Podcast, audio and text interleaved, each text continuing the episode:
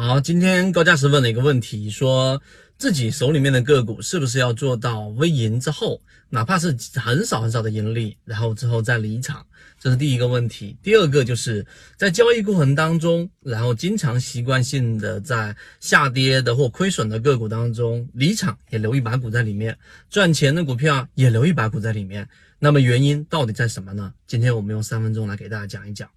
首先，我们先说第一个问题啊，就在交易过程当中，呃，是不是要做到微盈之后，至少做到稍稍微盈之后才离场？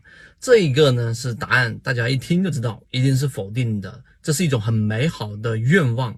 如果你能做到每一次都是微利之后再离场，那么最后的结果是什么？那你肯定是挣钱的。虽然说没有办法做到，我们说啊，不一定能做到很大的盈利，但至少能做到持续稳定的盈利。但这是一种美好的想象，它不可能发生。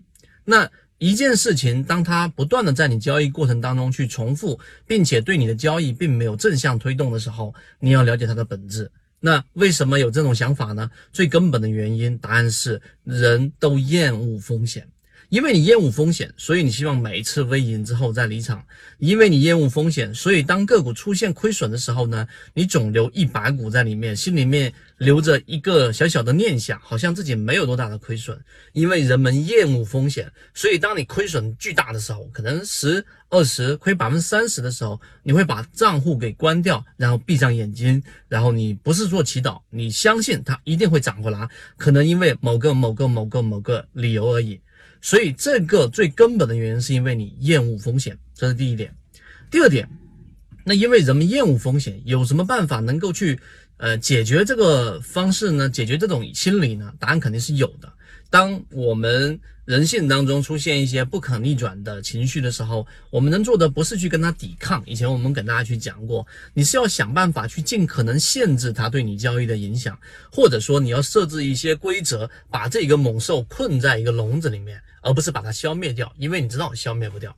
所以，我们说在交易过程当中，怎么去改变我们对于风险的厌恶呢？常规的方法，例如说我们说止损，对吧？例如说我们要设置一个卖点等等，这些都是非常常规的。今天我们带着大家再往深处去挖一层。那我们来说说第三点，刚刚说那个问题，实际上。在每一个交易过程当中，留一把股、留一手的这种交易习惯呢，有些人是混沌的，有些人是有目标的，或者是有目的的，这个是有一个明显的差异。我们先说第一种，就比较混沌的，就是习惯性留一把股，就是为了满足心里面刚才我们所说的对于风险的厌恶，他无论是亏损的还是赚钱的，都留一把股。那实际上没有意义。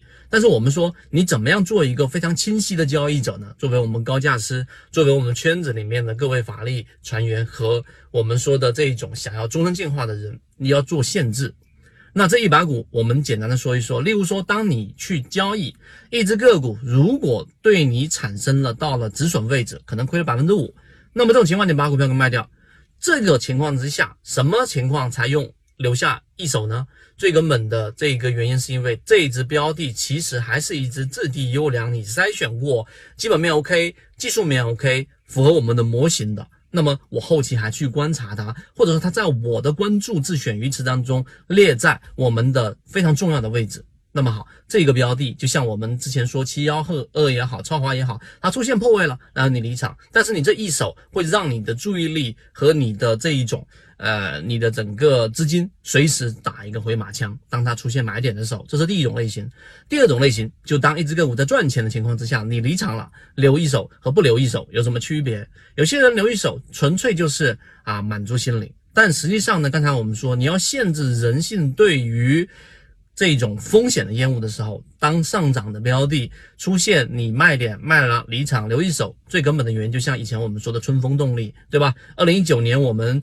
自选鱼池当中一只非常强的标的，那么当你去赚了百分之十或者百分之十五的时候，它出现卖点，你离场了，你留这一手，实际上就是限制你对于风险的厌恶。为什么？因为你留这一手，大概率上你下一次介入到春新经过春风动力这个标的的时候，你的成本可能比原来高很多，高非常非常多，可能高百分之二十或者高百分之十，但是你还是要进场，因为你有这一手在，也就是我们所说底仓心理。这个后面我们拿一个话题来说，当你有底仓的时候，你所需要克服的这一种阻力，买入一个比原来卖出价位更高的这一种好的标的的这一种呃这种行为，实际上你克服的阻力要小很多。所以你听完我在讲的这三分多钟的这样的一个视频，你一定内心会有很多熟悉的交易画面出现。这个就是我们说作为清晰的交易者，你知道你每一个设计的这一个交易行为，它都带有一个目的。当然，后面更多完整版的视频，我会把刚才所讲的每一个细节去给它补充。如果你想要获取完整版的视频，可以找到关女老师和你一起终身进化。